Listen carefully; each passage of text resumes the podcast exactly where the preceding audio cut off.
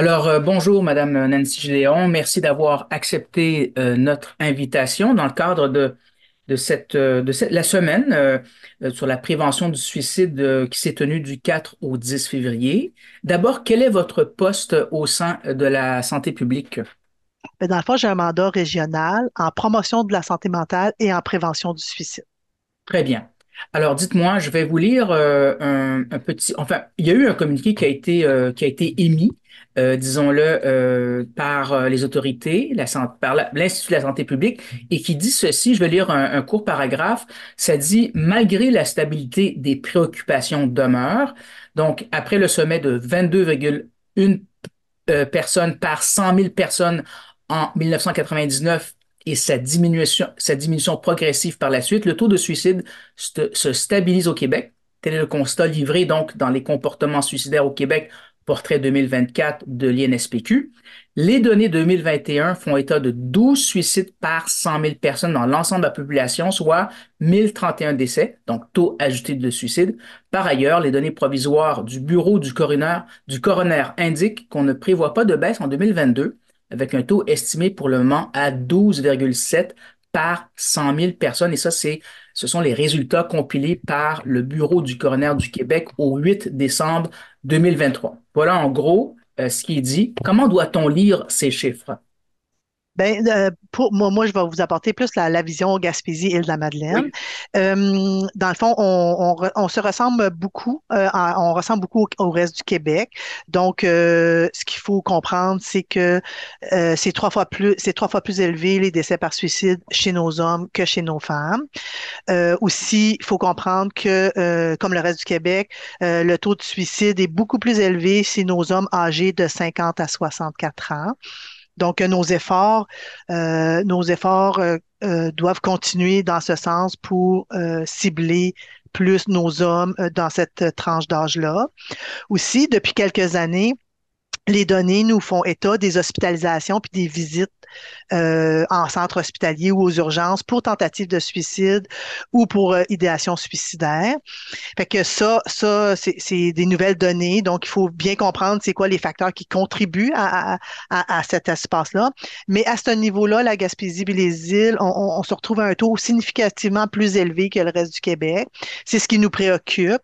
Donc, euh, nos actions doivent être ciblées, je pense, à, à- l'accès aux services en santé mentale, puis créer des environnements qui sont euh, euh, qui sont favorables, qui vont faciliter cette demande d'aide-là. Puis ce taux est significativement plus élevé, principalement chez nos jeunes filles âgées de 15 à 19 ans. Donc, euh, donc nos actions doivent, doivent se tourner vers ces, ces jeunes femmes-là pour voir comment on peut soulager cette détresse, bien comprendre cette détresse-là, puis que nos actions puissent être dans ce sens-là. Dites-moi, est-ce qu'on a des chiffres particuliers pour la Gaspésie dans une catégorie euh, dont vous voudriez parler, peut-être l'hospitalis- l'hospitalisation, les trucs comme ça?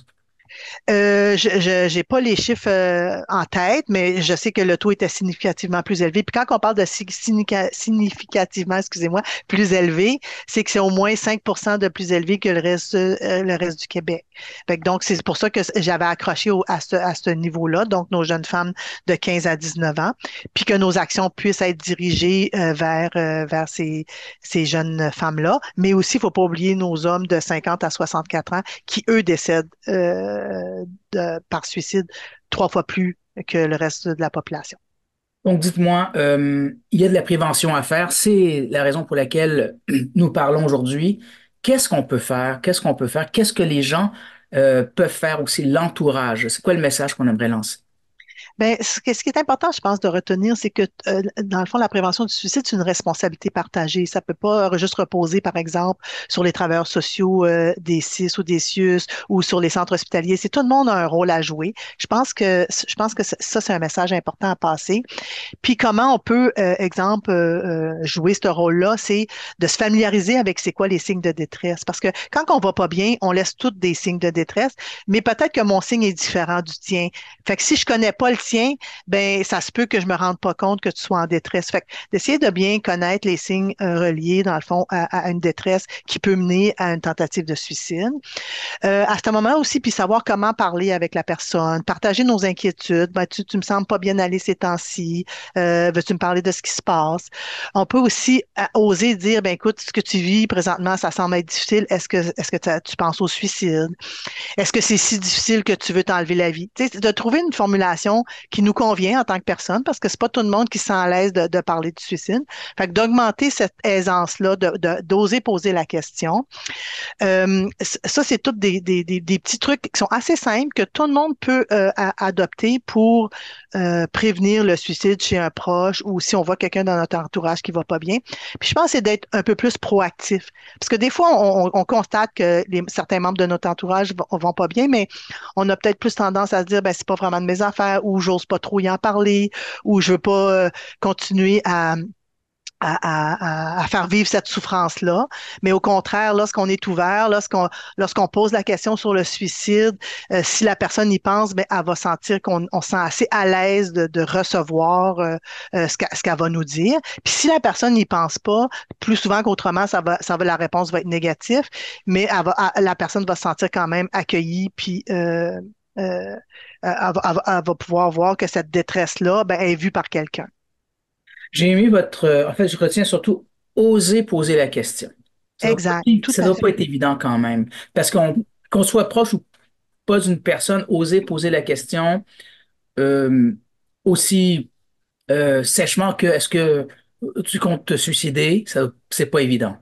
Exact. Mais tu sais, comme des fois, je donne des trucs aux gens de dire, ben, tu sais, des fois, des gens qui vivent une situation comme la tienne, ça, va lui arriver de penser au suicide. Est-ce que toi, tu y penses? Fait que, tu sais, dans le mm-hmm. fond, si on, on, on l'amène dans le sens où ce que, ben, ça peut arriver, ça, que des gens pensent au suicide. Fait que, est-ce que toi, tu y penses? Ben, on se sent un petit peu euh, plus, euh, moins seul aussi de, de dire, OK, si j'y pense, ben, je peux lui dire à cette personne-là parce que c'est arrivé à d'autres personnes d'y penser.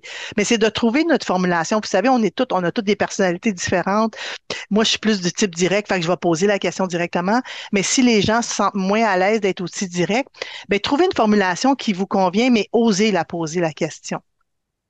Et deux dernières questions, dites-moi, par rapport à peut-être il y a 10 ou 15 ans, est-ce qu'on en parle plus aujourd'hui? Est-ce qu'on est beaucoup plus à l'aise d'en parler, euh, un sur le plan de la société ou entre amis? Est-ce que, est-ce que les langues se sont déliées avec le temps? Euh, je crois que je crois que oui aussi. Euh, euh, ce, sur quoi je me fie, c'est que depuis quand même les, les cinq, six dernières années, on donne plus de formations mm-hmm. pour la population en général, pour les organismes. donc, il y a des formations qui sont adaptées. donc, je pense que le fait qu'on en donne plus de formations, ça permet aux gens de se sentir plus à l'aise, de reconnaître les signes puis d'en parler. Fait que j'oserais dire oui. Dernière question pour la personne qui malheureusement y pense qu'est-ce qu'elle peut faire? Est-ce qu'il y a un numéro de téléphone qu'on peut rappeler? Est-ce que, est-ce que, quelle est la, première chose qu'il devrait faire? Euh, la première ligne, juste rappeler là, euh, les, la base? Tout à fait. Mais l'important aussi, c'est, euh, bien de se connaître, mais bien évaluer aussi notre état de détresse. Je pense que ça, c'est important. Puis, ben, la ligne de prévention du suicide 1866 appel qui couvre euh, toutes nos régions. Euh, il y a le, le 535353 qui est un, numéro pour texter. Fait que pour ah. les, les, les, jeunes personnes qui, qui sentent moins à l'aise de parler avec quelqu'un, mais qui veulent texter, il y a des ah. intervenants qui sont formés à ce niveau-là. Puis ici, devant, on est devant un ordinateur, puis on veut chatter, ben, on peut utiliser le suicide.ca. Fait qu'il y a des intervenants aussi au bout de la ligne euh, de, ces, de ces réseaux-là qui vont pouvoir euh, intervenir, à qui vous allez pouvoir parler, puis voir euh, comment vous vous sentez, puis vous diriger vers les services si vous avez besoin de plus de services que juste un support, par exemple, téléphonique ou texto. Ils vont savoir vous diriger vers les, vers les bons services pour que vous puissiez avoir de l'aide à plus long terme. Ben voilà. Merci beaucoup pour ce message très important. Et euh, je vous dis à la prochaine. Merci. Revoyez tous nos reportages sur notre site Internet